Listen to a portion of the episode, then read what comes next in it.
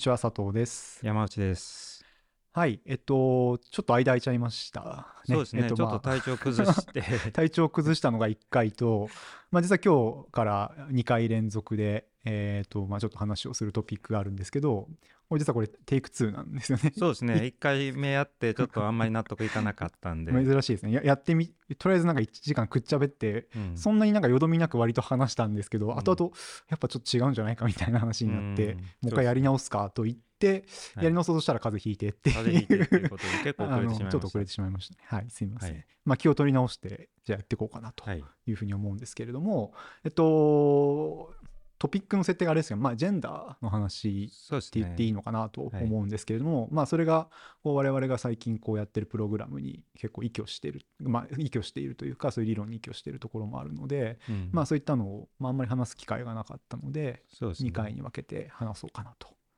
まあえー、と実は我々のプログラムの根幹の議論をするには実はちょうどいい題材で、うん。えーとまあ、今回はまずバトラーのジェンダーのパフォーマティビティという考え方について、はいまあ、議論したいんですけどでその大部分我々依拠してるんですね依拠してやってきてるんですけどまあ実は厳密に言うとそこからちょっと距離を取り始めているという現状がある。でその取りはなぜ距離を取らざるを得なかったのかとかどういうふうに距離を取ってるのかっていうこと自体が、まあ、我々のプログラムの根幹にもはい。なるので、まあ、今回を機にそのあたりをまあ整理して議論したはいいはいなっていう。はいはい。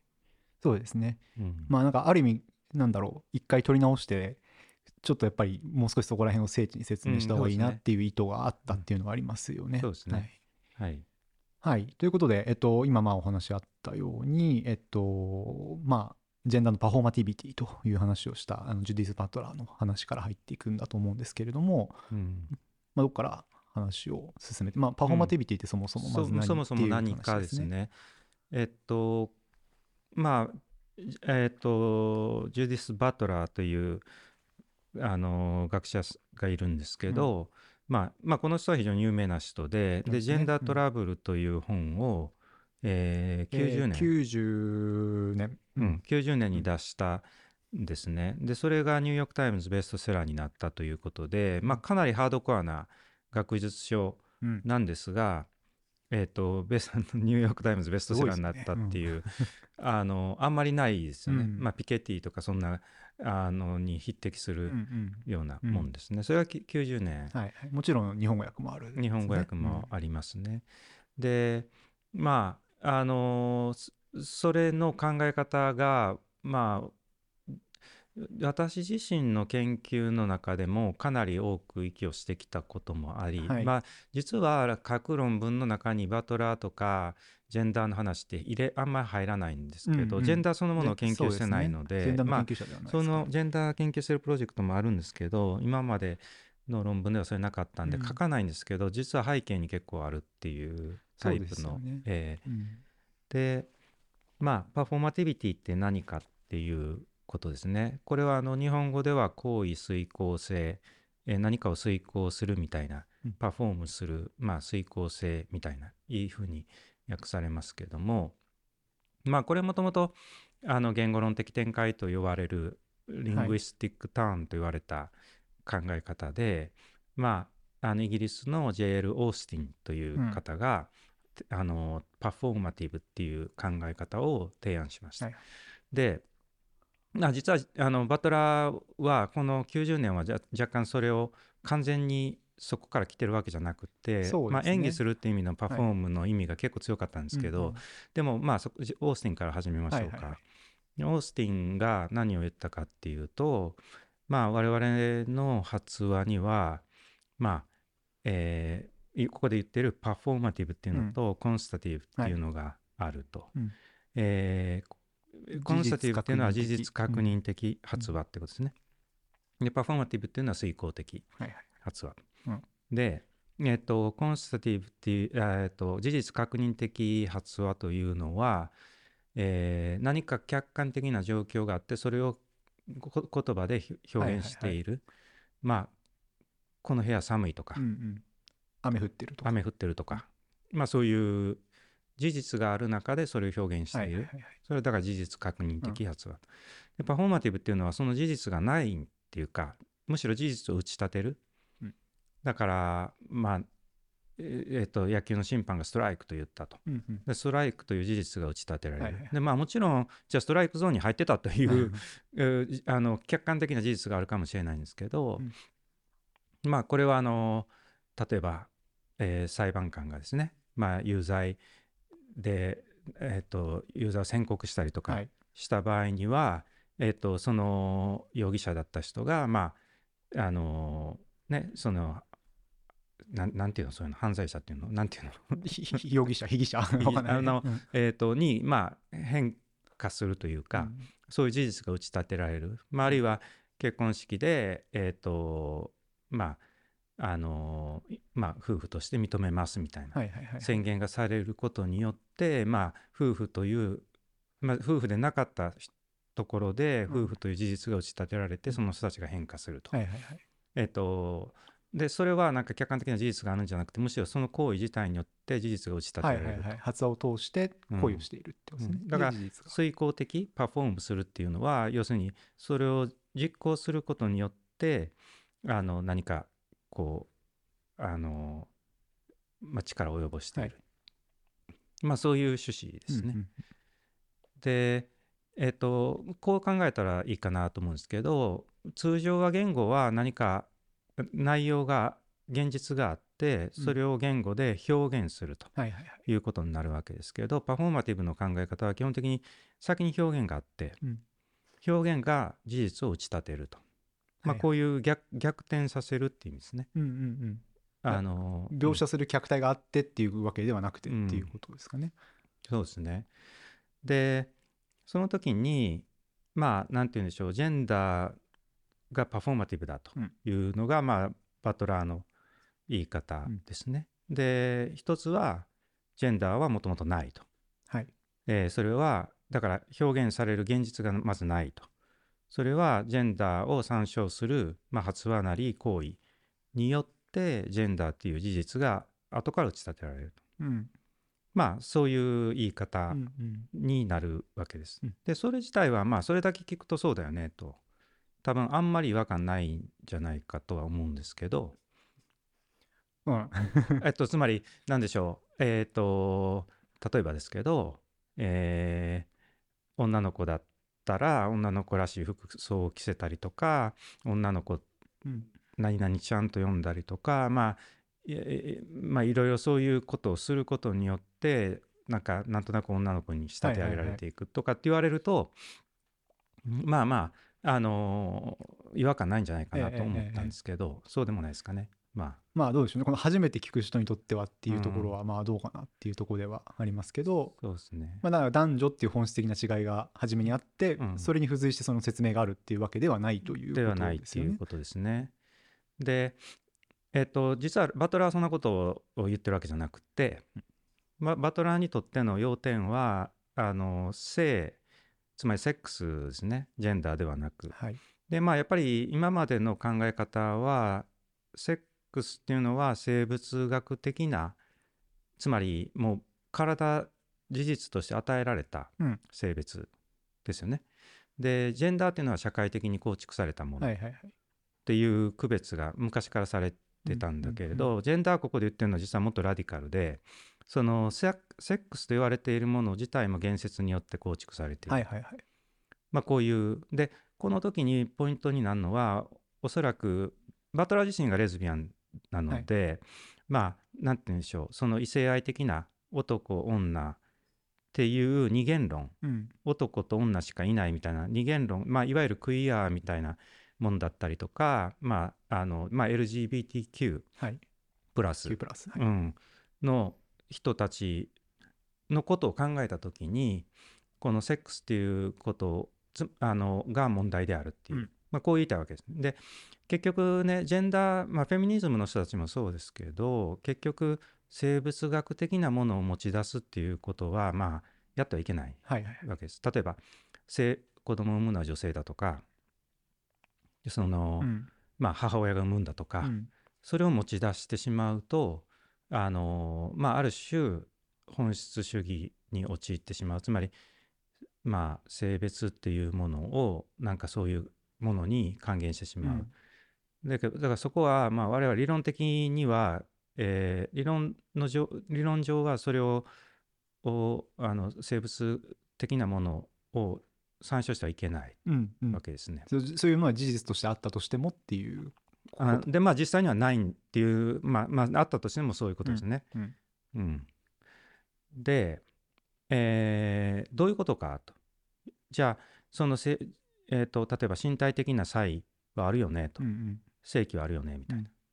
でそれもそれが言説言葉によってだからなかった正規ができできるのかみたいな、はいはいはいはい。そんなはずはなくってですね、そういうことを言いたいわけじゃないということででどういうことかというとまああのなんでしょう。でここね説明が非常にややこしくていつも分かりやすくするためにこういう説明するんですけど、これ自体も問題があるんですけどまあ例えば染色体で判断するっていうのは一番多分今現時点ではまあ染色体まあ例えば正規があるかどうかとかで判断するっていうのは一つですね。あるいはまあホルモン量とかあるいはあのいろんなことで。生物学的な。生物学的に、で、まあ、染色体を調べれば XY 染色体えーを調べれば、うんうん。まあ、一応性別は特定できるとされていると。であのまあところが、まあ、実際にそれ調べても一定数結構な割合の人がやっぱり男女と明確にその染色体のかその組み合わせだけでは男女っていうふうに分類できない人が、うん。まあ必ず一定数いるっていうことですね。あのまあ、それはあのじまあなんなんていうんですか事実として生物学上というか、はい。でそれがなのにえっ、とあのまあ男女っていう概念を使ってそれを説明しようとしているっていうことであのなんていうんですかそれを、えー、と染色体を数えて男か女に割り振ってっていう考えをしてしてしまっているその,、うんうんその時点ですでにもう言説が入り込んでいると。うんいうんうことですよね。だからそのえっと大体その XY で染色体を数える時にはそれを男か女かっていうことを特定しようとしてる、うんあのわけなんですけうど、んはいはい。えっと、そうしようとしてる時点でもう男女二元論っていうのを前提にしてしまってはいいる、はいはいはいつまり言説が関与していると、はいはい。まあ、こういう言い方ですよね。だからこう確固たる身体みたいなものがないと言ってるわけではなくて、ん。あるけれどもそれを語るやり方自体にも男女二元論の枠組みっていうのが、まあ適用されているよっていう、うん。そういうことですね。そうですね。なので、えっと、決して自由に体が変化するとかっていうことを言ってるわけではなく、まああのもうすでに身体が語られた瞬間にもう性別あの性別っていうかジェンダー二元論あの、えっと男女二元論が、えーもう言説としての男女二元論が介在してしまっている。うんでまああのーまあ子供ができて胎児ができて性別判定するみたいなのもそうですよね。あのーうん。ももうそれで性別判定した瞬間に、まあ、要するに男か女かどっちなんだみたいな、で男だって言ったら「ああ何々君」みたいな、うんうんうん。そこから始まって、まあ英語で分かりやすいんですね「he」っていうふうに使われるっていうね、あのーまあだからまあそういうふうにもうなんかあのまあそのジェンダーっていうかセックスか。まあセックスの方がまあなんて言うんでしょうね。オムニプレゼンスって言ってその我々もそれに切りわどっちかに切り分けないと気持ち悪いうん。っていう規範がやっぱりもうああるんですよね。例えばまあ考えていただきたいんですけどどっかで誰かに会ったと。でお男性か女性かわからないような人たまあ見た目での話ですね、はい。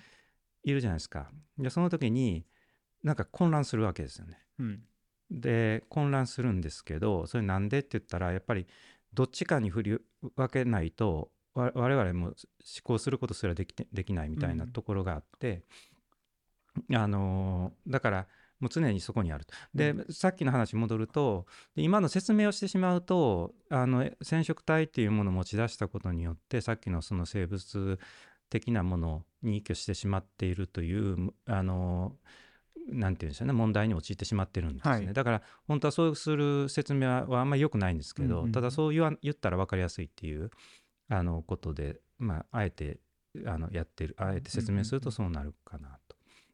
うんうん。だからかなり根深いですよね。その今の話どっちかに分けなければうん。ってなってしまうっていうのは、なんかなんだろう LGBTQ+ を認めないとかそういう話では多分なくて、うん。えっとまあ無意識とは言っちゃうといけないんでしょうけど何かどっちだろうって思ってしまうこと自体っていうことですよね、なんかそうですね。こう悪気はなくそれで無意識の問題に、まあ、バトラーと後で入っていくわけなんですけど、まあ、まずそうそまずパフォーマティビティという考え方はそういうことですねっていうか、ももう一回ちょっと整理すると、うん。ジェンダーが現実的に構成されてるのは当然なんだけど、うんうん。セックスと言われているもの自体もあの現実的にあの構成されている。というのはそこのポイントですよねまずね。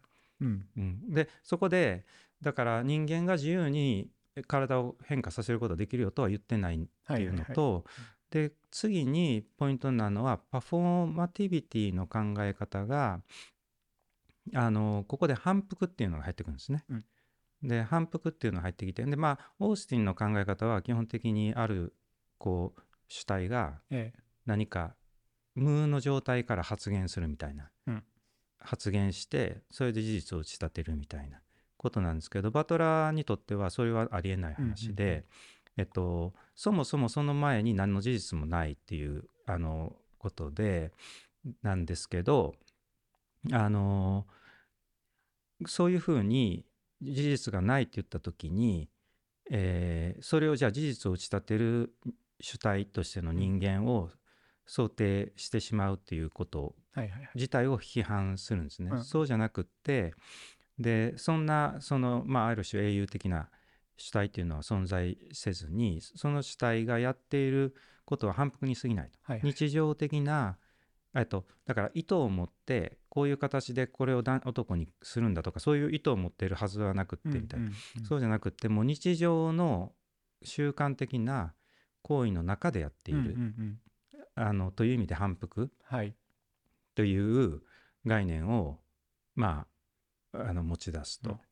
でそれは非常に強力でというのはその反復っていうことを言った時にそれはその事実を打ち立てる主体なんかないっていうこともありますしそもそも起源がない起源オリジンがないと、うん。あのまあ、あるいは本質がないと。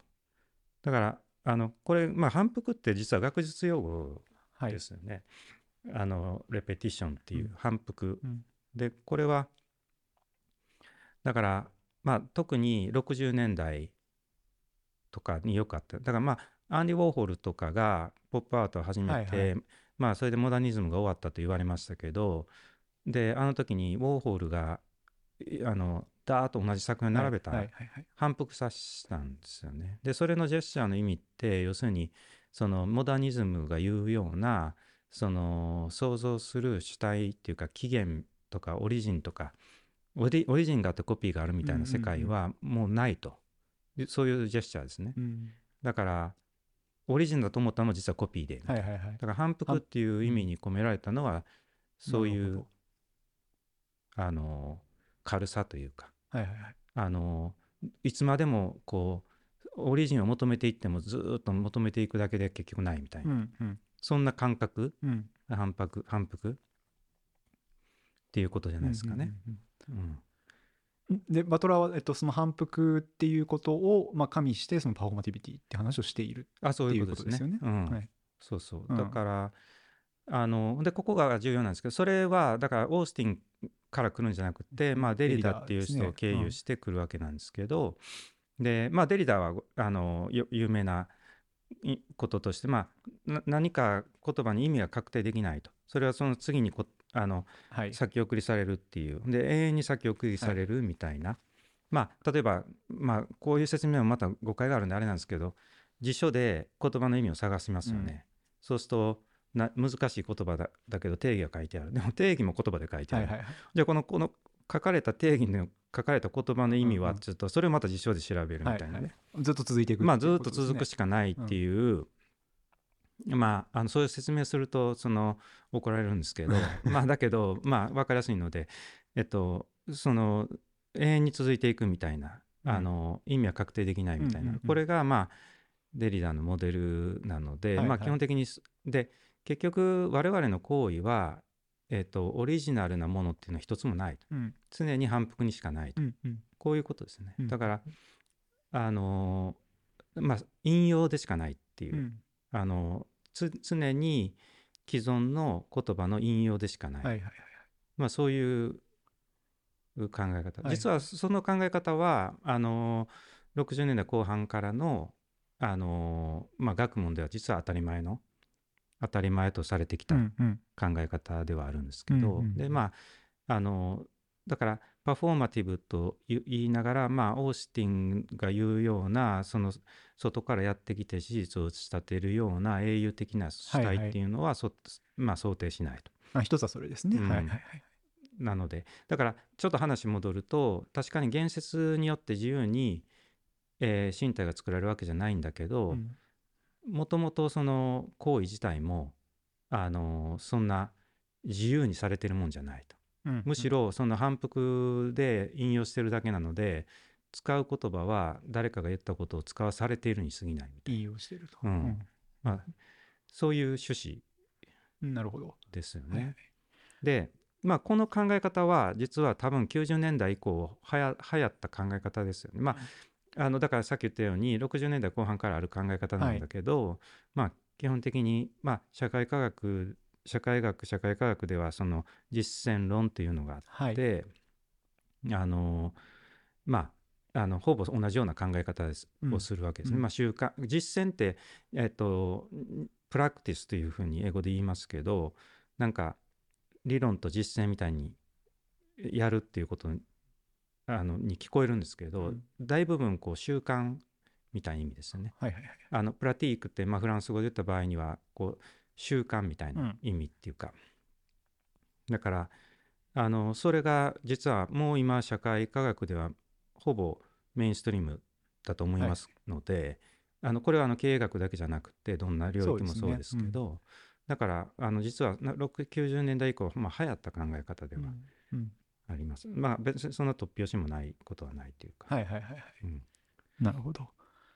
で、えっと、話を戻すというか、えっあ戻すとと、まあ、ジェンダーの話に戻るか、そうですね。で、うんえー、とパフォーマティビティの考え方がなぜ我々にとって重要かあ、はいはい。えということじゃなくて、あ、いいです、いいです。はい、いや、いいですうん、でまあ実はこの実践論っていうかこの反復っていう考え方はあのと反復っていう考え方と同時にうん。その社会の外部から社会をデザインするような主体はもうそもう想定できないという、うん我々のまあもうじ現代においた常識というか、はい。まあそういう考え方っていうのはまあある種あの、しまあ、親和性はうん。いいかなと思うんですね、うん。まあ、むしろ社会の内部から変えていくみたいなだからまあ一つには我々が、えっと創造性っていうのは天才の所業ではないみたいなことででかつその社会を外からデザインしていくっていう枠組みを批判してまあ実はアッサンブラージュというはいはいはい概念を持ち出した。で我々のプログラムはこのポッドキャストとはちょっとまああのまあまああのなんて言うんでしょうちょちょっと切り分けられてはいますけどプログラムは京都クリエイティブアッサンブラージュという言い方をしつけたと。うんでアッサンブラージュっていうのはこのドゥルーズ語りっていうドゥルーズさんと語りさんっていう、うんあの人の考え方なんですけどまあこれはまたあの時間がある時にゆっくそうですね、ちょっと。どうどう接続するかみたいな話は。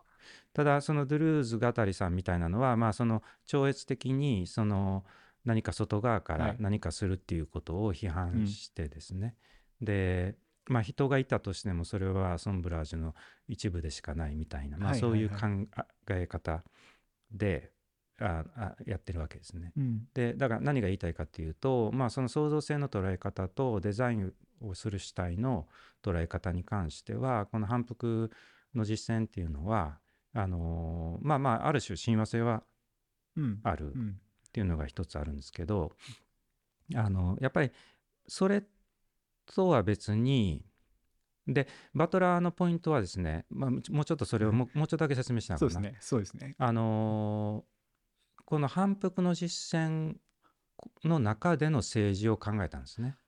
うん。うん、だから多分さっきの話すいません。言えばよかったんですけどやっぱり反復をしているっていう話と、うん。その英雄みたいなものがいないってなった時に、うん。じゃあ反復から抜け出せるかあそういうことです、ね。っていうことだと思うんですよね。でそこをどうにかこううん、まあなんというか変えるってわけじゃないけれどもそこから抜け出すような政治は可能かどうかってそいう話。だからそういう男女二元論を批判するとした時に、その反復でしかありえないね。えーだとするとそれをまあ転覆させることは可能なのかうんうんっていう問題ですよね。ででバトラーは当然ありだとはいはいはい。いうわけです。うんでそのありだと言ってることが、えっと、その反復の中で意味の攪乱ができるんだと。でまうんあ再意味化、うんあのリシフィニフィケーションっていうか、まあ、再意味化っていうかね、えっと再び意味を作るみたいな。で引用するんだけど引用しつつその攪乱ができるっていう、あのこういうことですね。うん。でえっ、とそれはですねそのまあ意味が先送りされていくっていうことでもともとそんな意味なんて存在しないということから、はい。やっぱりいあの現反復されていくっていう時に意味はそんなか確実性を持っていないっていうのがあって、うんうん常にまあ揺れ動くっていう。あの意味自体がまあそういう不安定な存在であるっていう、まあそういうところから来ていて、うんその不安定さをついてまああの攪乱していくっていうことなんです。だから反復でやらされている行為なんだけどその中でちょっとずらしていくみたいな、はいはいはいまあそんな意味ですね。うんでそこで面白いのはあのまあこれもねえーとまあ、バトラーが言い始めたこと、まあ、イリガライとかルース・イリガライみたいな人たちがはい。いいはい。言い始めたことでありますけれど、あのもともと女性は模倣なんだと、うん。あの模倣っていうか仮面をつけてるんだと、うん。まあこれはあのジョアン・リビエールっていう有名なねまあその女性っていうのは仮面はい。であるみたいな。まあえっ、とまあそういう考え方なんですけど、うん。でパフォーマティブの考え方はそうですね。もともと女性性なんていうのはないんだみたいな、えそれは日常の反復の実践でつく。まああのそういうの忘れた、えっと、日常の反復的な実実践によってあたかも前から確固たる自然として存在してたかのように作り上げられてしまうという、んここが問題なんですね。うんうんあのあたかも本質であるかのようはいに作り上げられてきたっていうことが問題なんだけど、まあ所詮仮面でしかないと。それで、えー、とポイントは何かっていうと、えーその仮面であるっていうことを実は、えー逆に仮面であるようにパフォームすればうんはいはい。あのもともと仮面でしかなかったものをもともと模倣でしかなかったものを、えっ、とまあ見せつけることはできるわけですね。はいはいはいはい。でこれはいわゆるあの悪名高いまあバトラーのパロディと言われる、うん。あのパロディの実践っていうか、はいはいはい。えっと、要するにパロディ化することでもともとその女性とか男性とかその性性みみたいなものがただ単に模倣でしかなかったはい。ものを、が見えると。でこれの例で挙げるのがえっ、と何です。ドかラッグ。あそううん。ドラッグ、うん。ドラッグクイーンみたいな、あのうん。男性がこう女性の格好をするんだけどそれはより強調して女性であることよりも強調してやるみたいな。ね、でドラッグのパフォーマンスみたいなものは実はまあなんて言うんでしょうね。その政治的なんだと、うんうん。だ仮面を強調するようなうん。なんか模倣みたいな。そうですね、うん。うん、あのーそういうあのそそのもともと不安定で実態なんてないということをドラッグのパフォーマンスが暴いてくれるという意味でかなり根源的な政治なんだと、うん。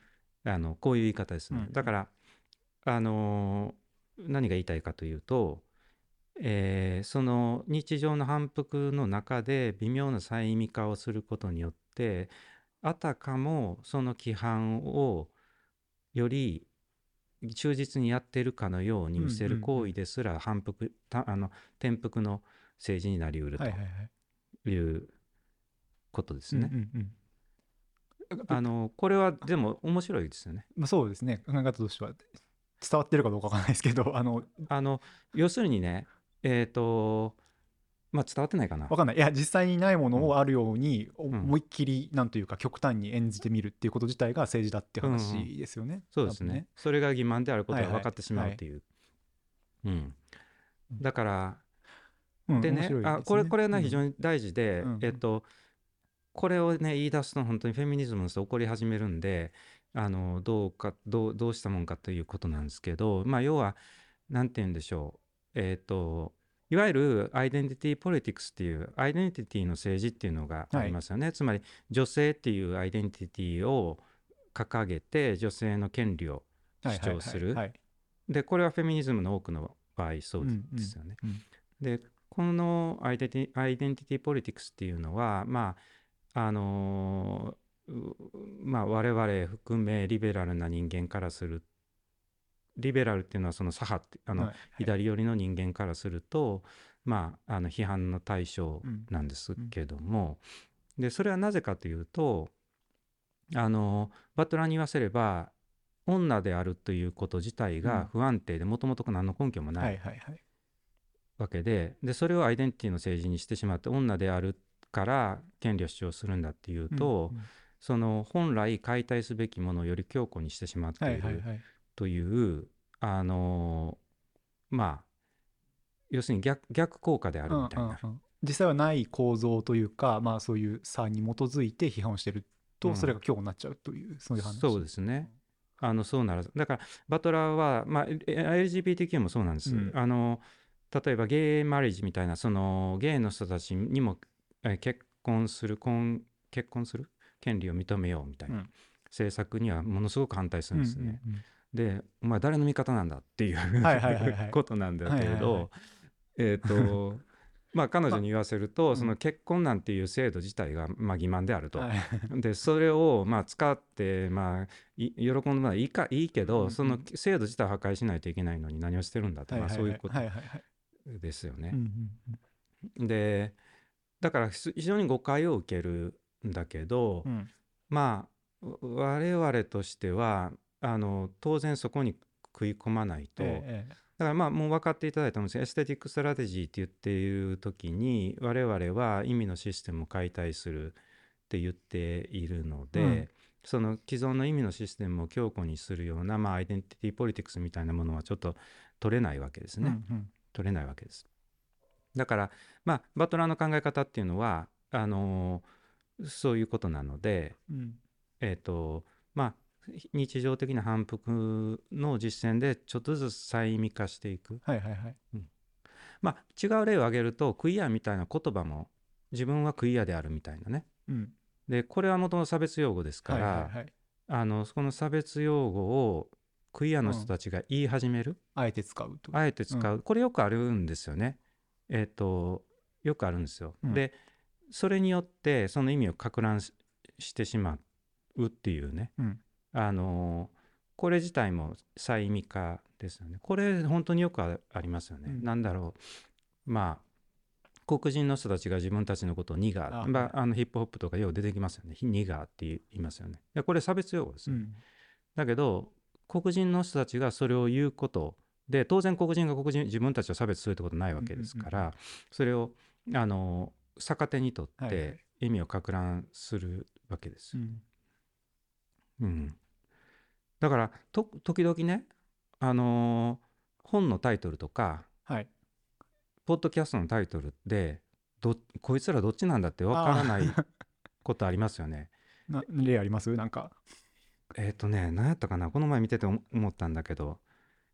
えそのあえてそういうのを使うってことですよね？自分たちがある種。ー、あストレート・ホワイト・アメリカン・ジーザスって言ってね、はい。えーいうタイトルですよ。ストレートホワイトアメリカン人ああ、うん。はつまりジーザスは、えーストレートで、うん。つまり異性愛的で、うんうん。かつ白人で。アメリカ人であるっていうことは絶対ありえないわけですね。まあ異性愛的っていうのはあるかもしれないけど、うんうん。少なくとも白人ではないし、えーアメリカ人でもないはいはいはいはいはい。じゃないですかっていう。でそのストレート・ホワイト・アメリカン・ジーザスってポッドキャストがあってね。すごいですねもちろんそれを批判する内容ですよね。当然批判するうん。まああのエヴァンジェリカルうんうん。を批判するうん。ポッドキャストなんですけど、あのーエヴァンジェリカルズっていうのはそのこれもまた今度時間あったらやりたいですけど、まあ、要要するに福音派というねうん。トランプサポーターのたちのことなんですけど、これあのこれを理解しないとアメリカ理解できないんで、はいはいはい。まあ、それはまた今度やりましょう。うん。でね何が言いたいかっていうと,、えー、とそうするとアメリえージーザスはストレートでホワイトでアメリカンだと言ってるようにも聞こえるんだけど、はいはいはいはい。批判のために言ってるわけだから、うんうん。分からないですよね どっちかっていうのね。それはそうですよね。ええ。まあまあ何が言いたいかっていうどうどうでもいい話になってきた。まあまえっとそれでええっとねでえっとその再味化。でねこれがね次回また議論したいんですけどこれの政治っていうのはちょっと弱いんじゃないかっていうね。あのーっていうのがまあ一つの争点にはなります。あはいはいはい。はい、だけどあの90年代流行ったしおそらく2000年代前半2000年代を通して2010年代前半ぐらいまではかなり力になったうん。あのそれの方がかっこいいっていうかうんうんね、うん。あの考え方だったろうなと思いますね。はい、で、うん、ちょっとまああとそうですね。はいはい。いや前半ちょっとまあもう少し話しておいた方がいいかなと思うのあはそれでだからあれですね。で、うん、そのジェンダートラブルのあすいませんちょっと止まらなくなってくる。どうぞジェンダートラブルの、えーはそういうテージなんです。うん。はいはい。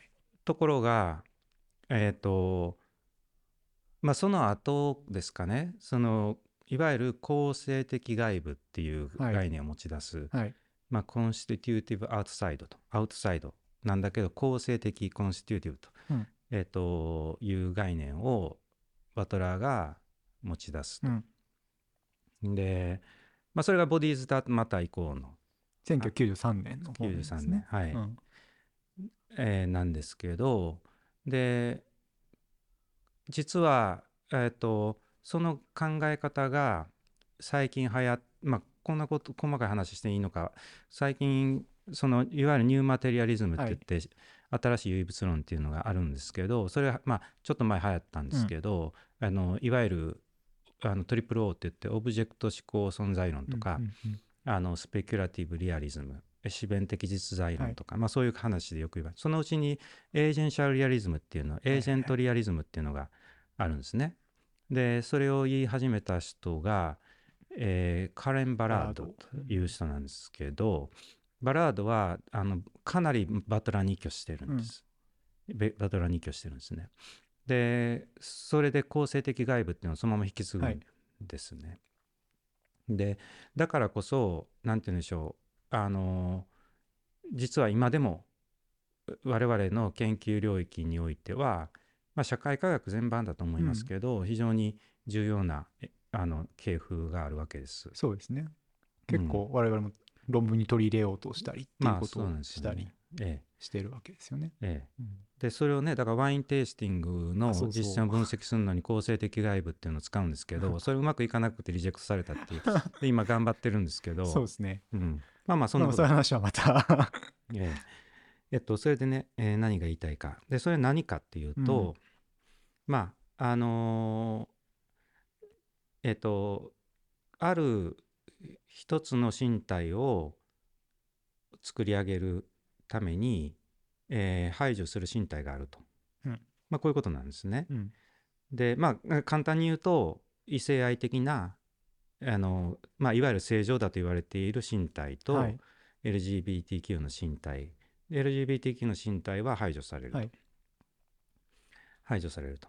で、えー簡単に言うとこういうことなんですけど異性愛の規範があってそれを信じている人たちは、はいえー、と自分たちがそれが正しいと思い込むっていうか、えー正しいと信じてうんうん。安心感をう得る、んさっきの話ですね。うんうん。安心感を得るために LGBTQ っていうかその、えー排除しないといけない。はい。別の身体を排除しないといけないわけです。ところがあのしん排除ししたことが公正的であるって言ってるのは異性愛の人たちの身体にとってその排除したものがどうしても必要であり、うん。かつ常にそれに取りつかれていると、うん。まあ、こういうことですね。うん。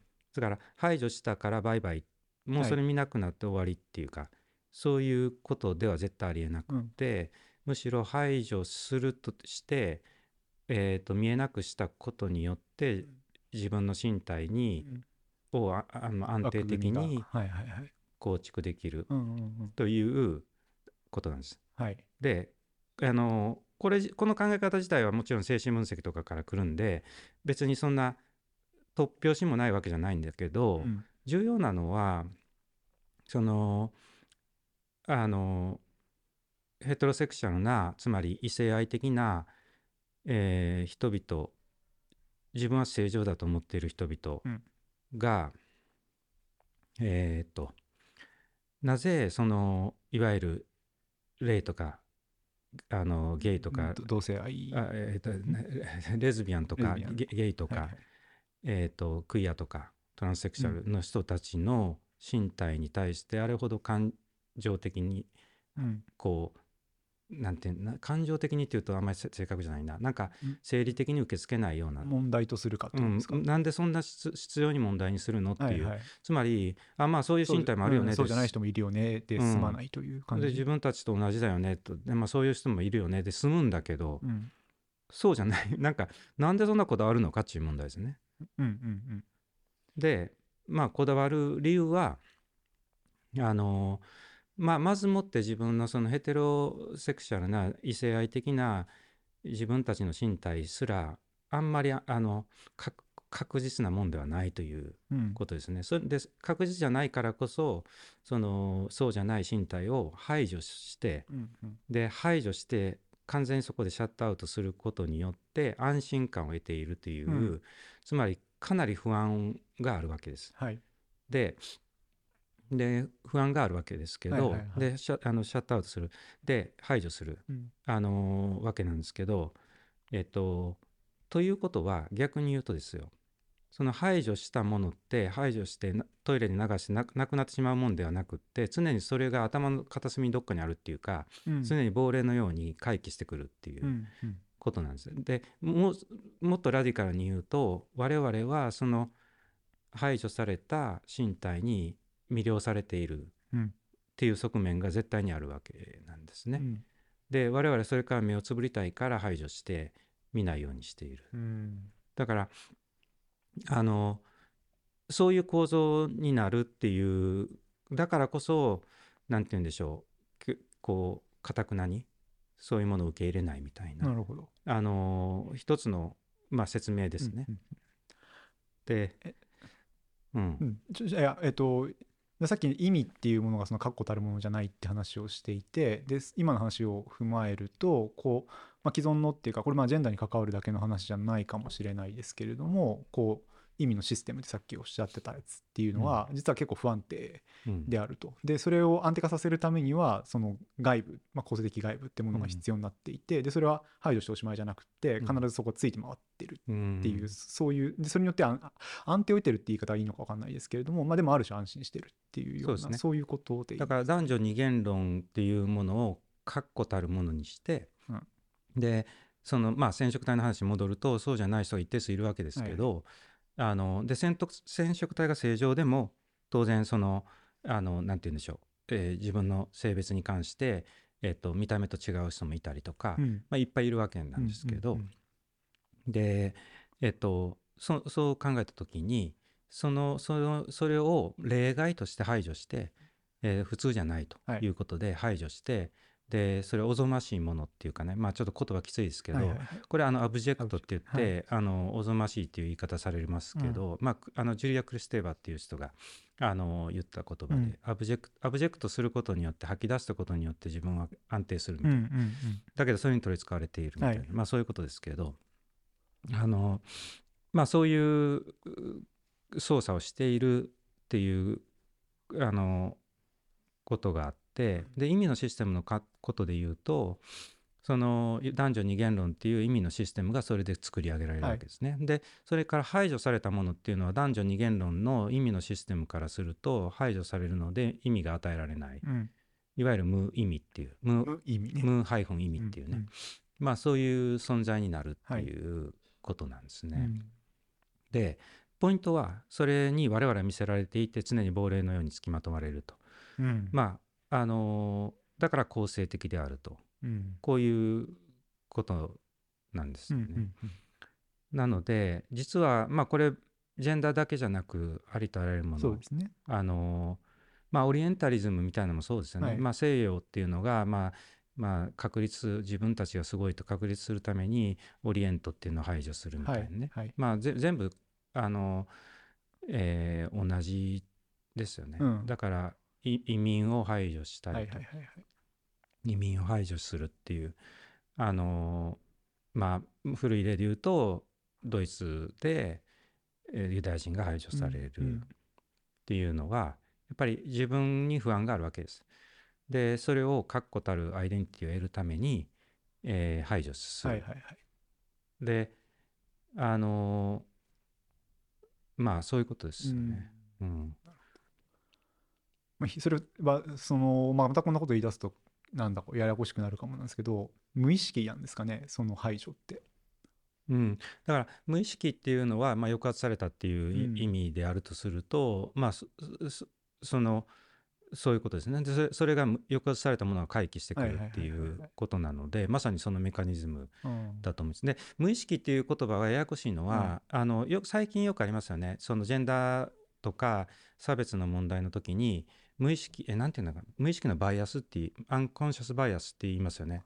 でこれって要するに、えっと考えずに例えばなんだろう。よくしなあの山手線に CM があるじゃないですか。あの、うん。なんていうんですかね。あの、えー山手線？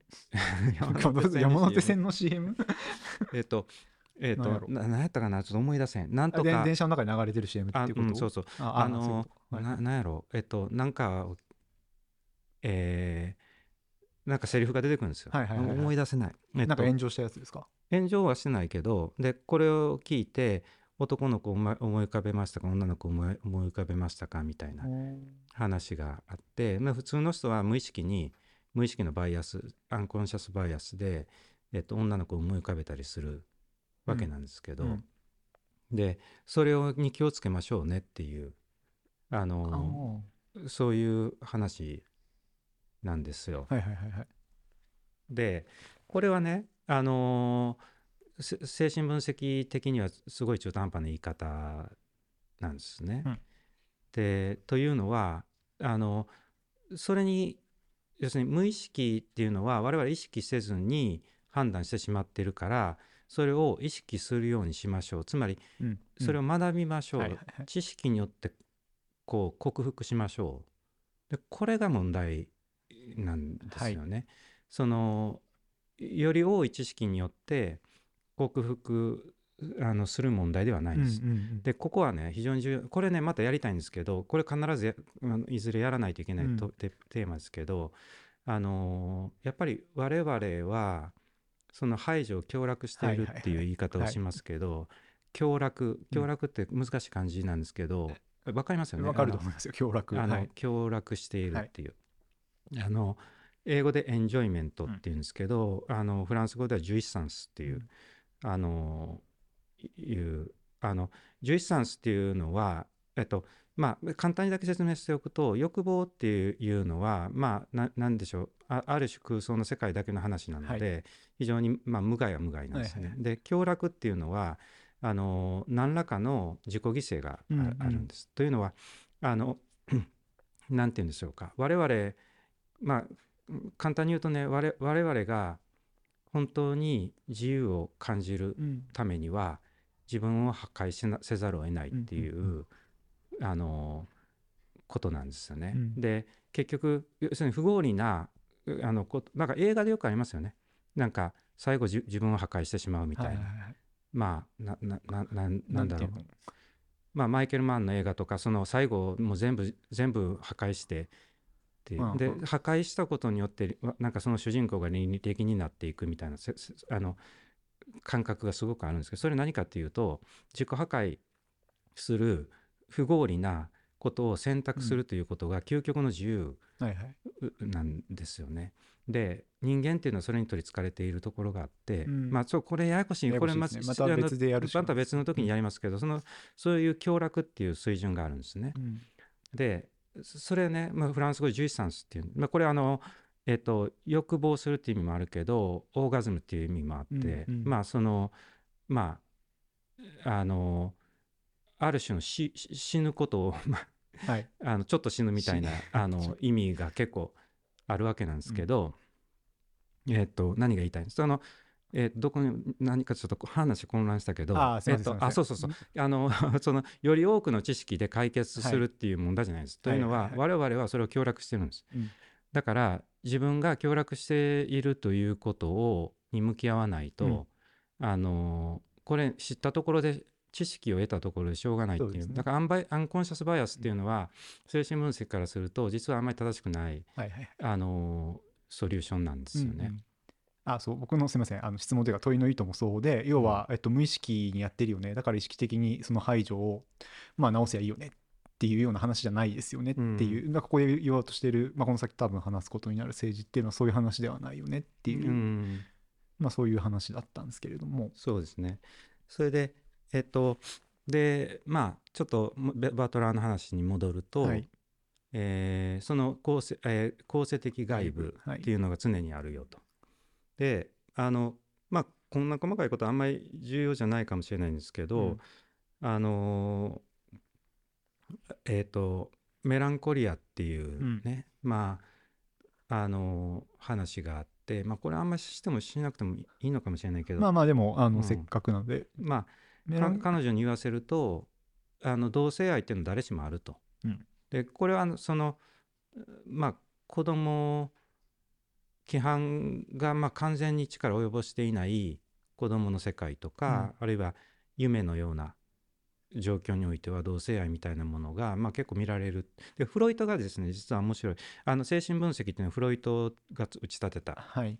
でえっとバトラーとかもみんなそれに依拠するうん。わけなんですが、えっとフロイトに言わせるとフロイトってねあのミソジニーっていうか女性差別主義者だと思われているんですけど、えっとまあいろんなこと言ってますからね。うん、いろんなこと言って。るでエディプスコンプレックスって言ってそのちお父さんがいてであそうそうあのそのあの、えーファルスって言ってまあ、要するにもうなんか男性中心男性中心であることは間違いない、男性間違いない。だけど彼はその男女二元論っていうのは決してそのもともと存在しないという話なんですね。うん。で、えっと性別っていうのは達成されたものであってっていう言い方をするんで男であるとか女であるっていうのはまあそんな括弧としてあらかじめ決まっているもんじゃないっていう、はい。まあこういう言い方ですよね。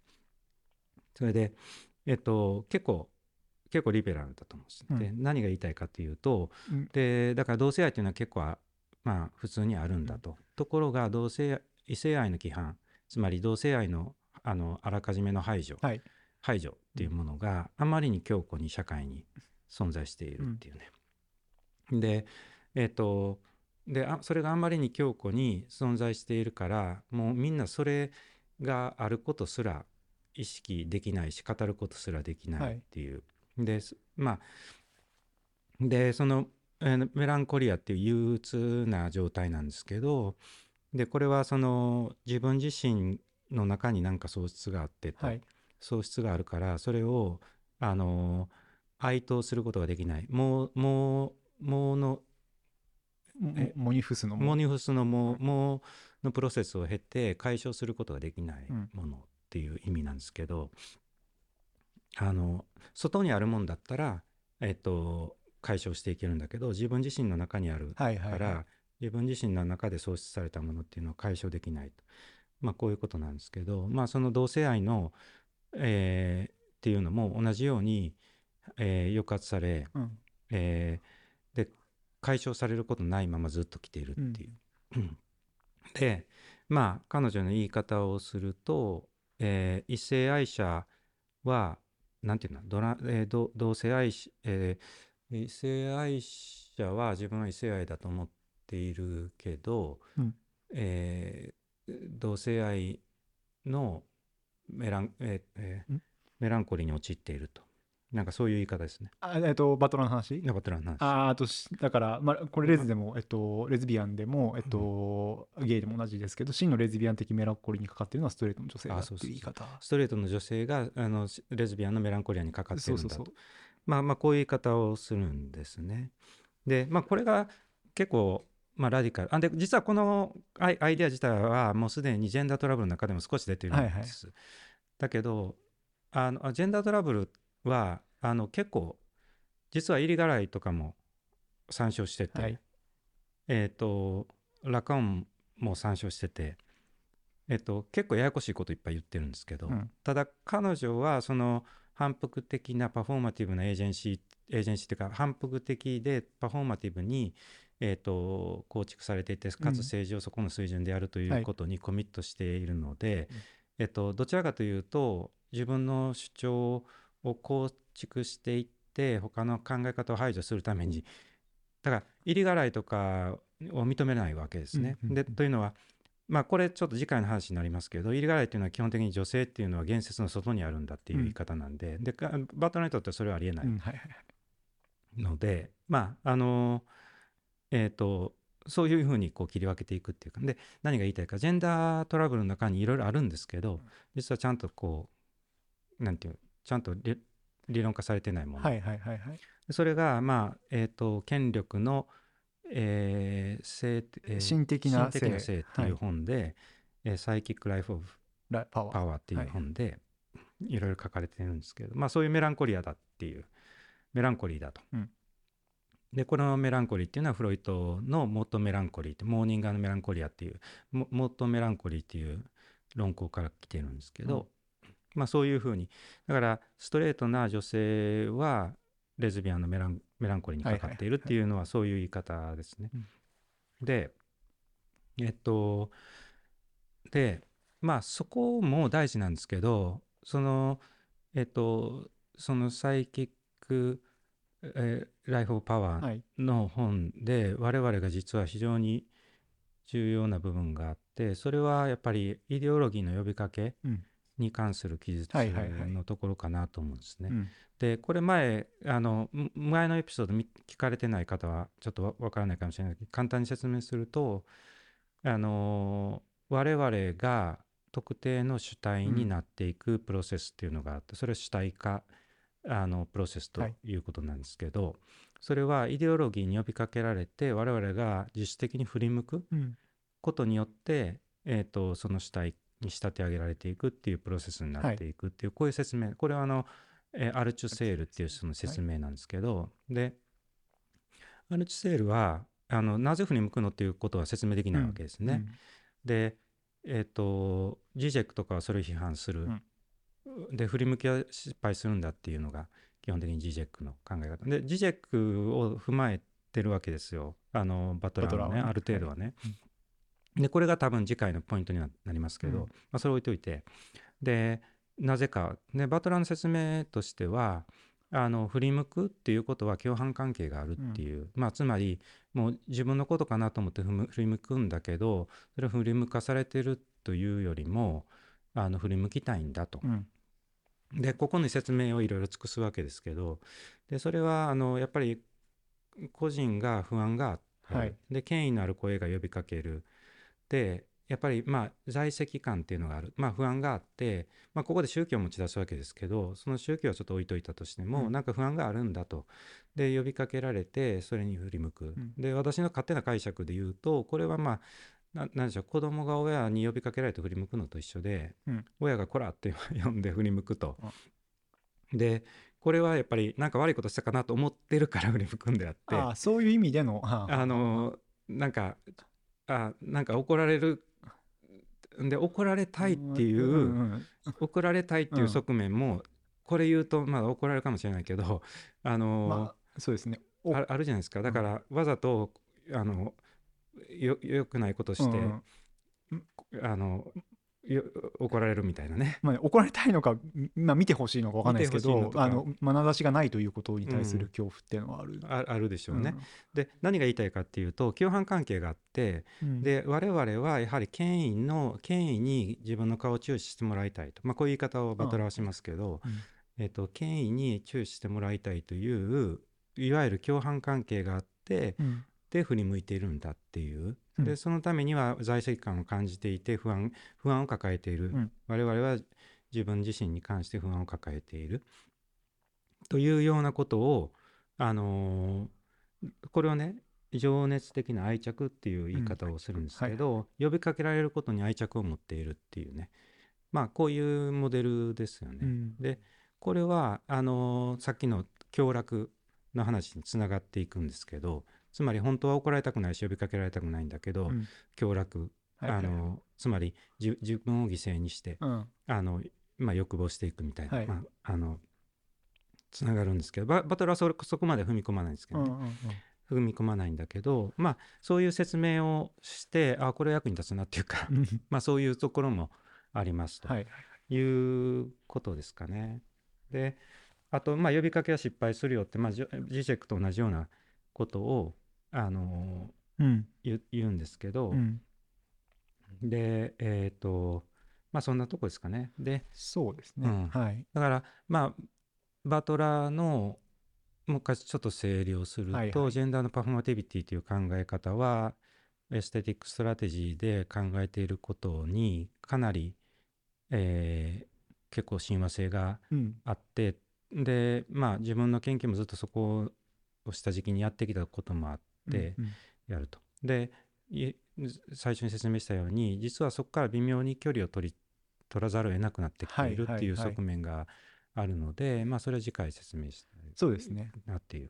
うん。まあまさしくこうバトラーに対する批判っていうものがどう起きてってっていう話と、うん。まあ私たちが思うところの政治っていう話が、まあ、どうなのかっていう話に関わるのかなと思うんですけどうん。まあ後半それはやるという感じですかね。そうですね。はいうんで一応だから今回は、えっと、ジェンダーのパフォーマティビティというようなことを持ち出しつつ、まあ、ジェンダートラブルから始めてサイキック・ライフ・オブ・パワーから、えっと、1990年の著書から1997年のバトラーの著書うんで、まあ、言われていることっていうのの、まあ、概要っていうのを話したとうんそのような感じですかねそうで。すね。うん、はいということでテイク2でいけそうですかねこれねはい。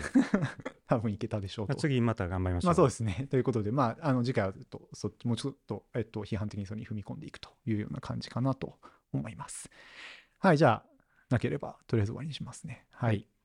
お疲れ様でしたお。疲れ様でした。